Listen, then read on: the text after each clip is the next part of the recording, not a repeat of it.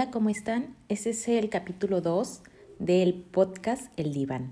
Y el tema que hoy vamos a tratar es ¿Eres mamá y no conectas con el mundo? Bueno, no sé si te haya pasado, si tú eres mami, si todavía no eres, no importa. Puedes escucharlo sin ningún problema. Pero si tú eres mami, podrás saber de lo que te estoy hablando. En este episodio quiero hablarles sobre este pensamiento que me ha perseguido casi casi desde el primer día en el que hice conciencia de que estaba súper bien embarazada. No sé si solo me pasó a mí o a algunos de ustedes también, pero es que me empecé a desconectar de mi mundo de inmediato. No estoy segura si el mundo dejó de conectar conmigo o yo decidí dejar de ir con el ritmo de él. Cabe aclarar que adoro pasar tiempo con mi hija y que disfruto mucho cada etapa de mi embarazo. Pero, ¿qué pasa cuando empiezo a cansarme? Te voy a contar desde mi experiencia qué fue lo que sucedió, el proceso de la desconexión y algunas otras cosas que me pasaron en mi caminar. Para empezar, el proceso de la desconexión se hizo un poco más evidente en el posparto. Durante esta fase de aprendizaje sucedió que mis interacciones eran solo con mi pequeñita bebita recién nacida. Podría pasar días enteros en que no hablara con nadie eh, que no fuera ella. Pues esto puede llegar a ser un poco rutinario. No sé si alguna de ustedes les haya pasado como a mí, pero este, en mi caso se debió justo a que en el término de mi embarazo, pues yo me mudé con mi pareja a otra ciudad donde yo no conozco a nadie. Así que no tenía una compañía como, por ejemplo, mi mamá, mi hermana o alguna tía. Prácticamente me tocó llevar a mí esto solita. No tenía eh, alguien a quien con quien colocar mis dudas o a quien preguntarle sobre algo por más absurdo que fuera. Claro, estaba mi pareja, pero pues él y yo primerizos, así que Teníamos casi las mismas dudas. Me tocó llevar esa tarea sin una tribu de respaldo, lo cual sí dificultó un poquito más las cosas.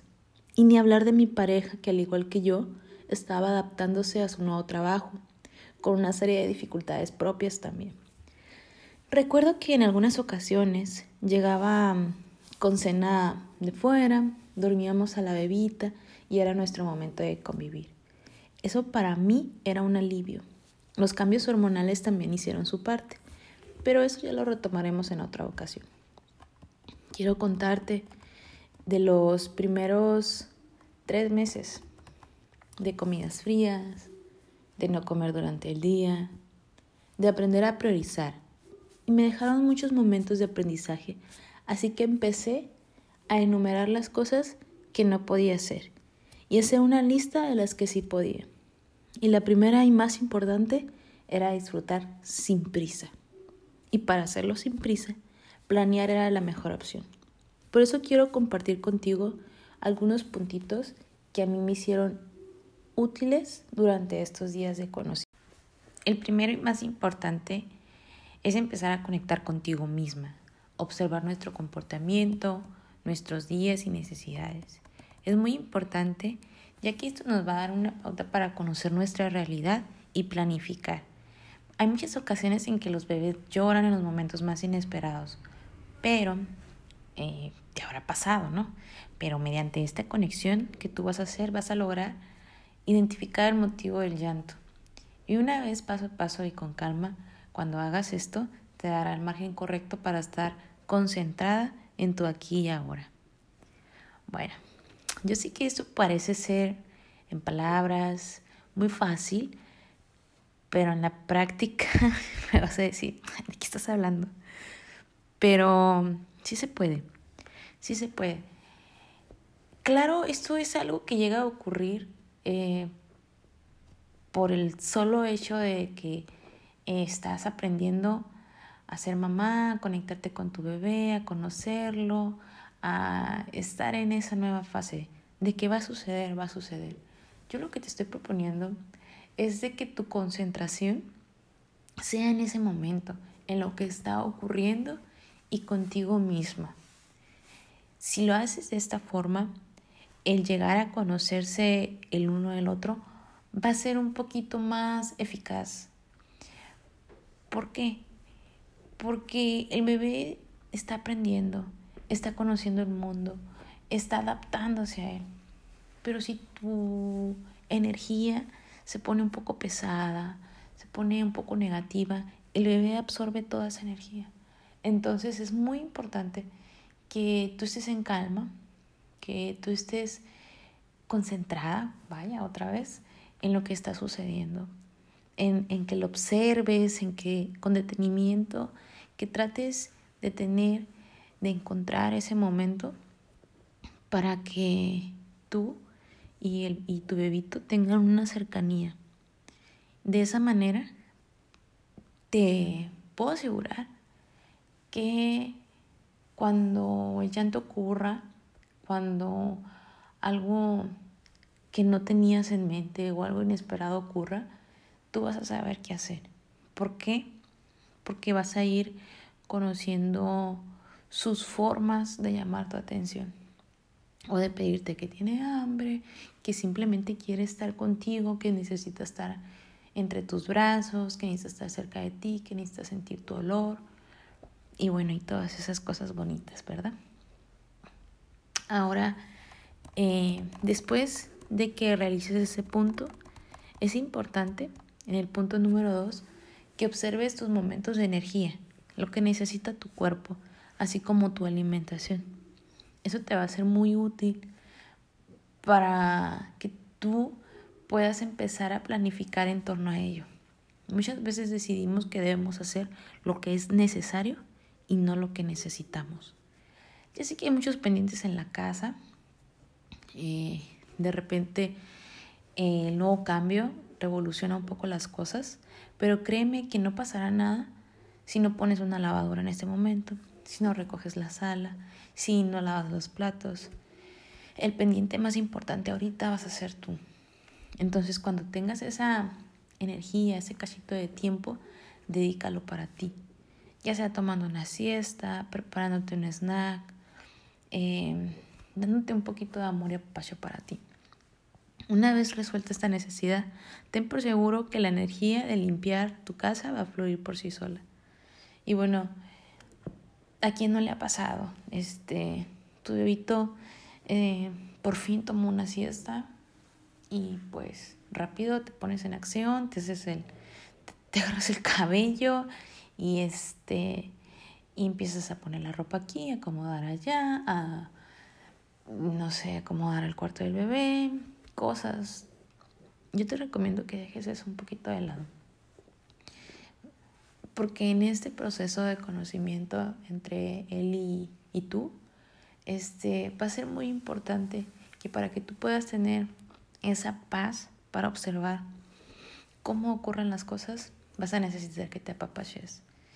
Y, por ejemplo, en mi caso, no iba a haber nadie que me apapachara más que mi pareja o yo. Así que eh, no pasa nada si te duermes junto con tu bebé. No pasa nada si te das un bañito relajante. No pasa nada si te tumbas un ratito en la sala, te lees algo, eh, procrastinas un poco. No va a pasar nada. Siempre y cuando sea algo que te relaje, algo que te ponga en sintonía y algo que te ponga en paz de lo que está sucediendo alrededor de ti. Después va a haber tiempo, de verdad que va a haber tiempo para que tú puedas tener el orden que necesitas tener en casa. Y el tercer puntito es que busques actividades que se adapten a tus nuevas necesidades. Este punto pareciese ser un poco difícil, pero es parte de la creatividad y de las ganas de mantenerte en contacto con tu exterior, que va a ser necesario. Desde poder encontrar una actividad cerca de donde vives que tengas que salir de casa o algo así, hasta encontrar toda una comunidad en internet donde puedas intercambiar opiniones y más.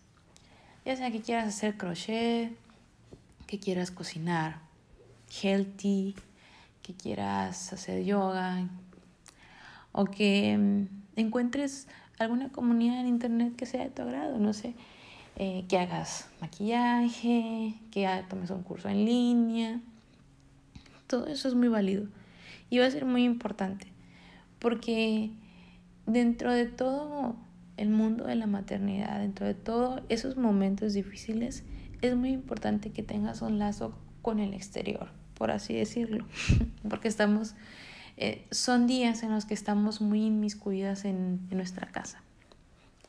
Eh, sobre todo, por ejemplo, si el clima no juega a nuestro favor y no le ayuda mucho a, al chiquitín, pues no exponerlo a temperaturas que, que pudieran dañar su salud.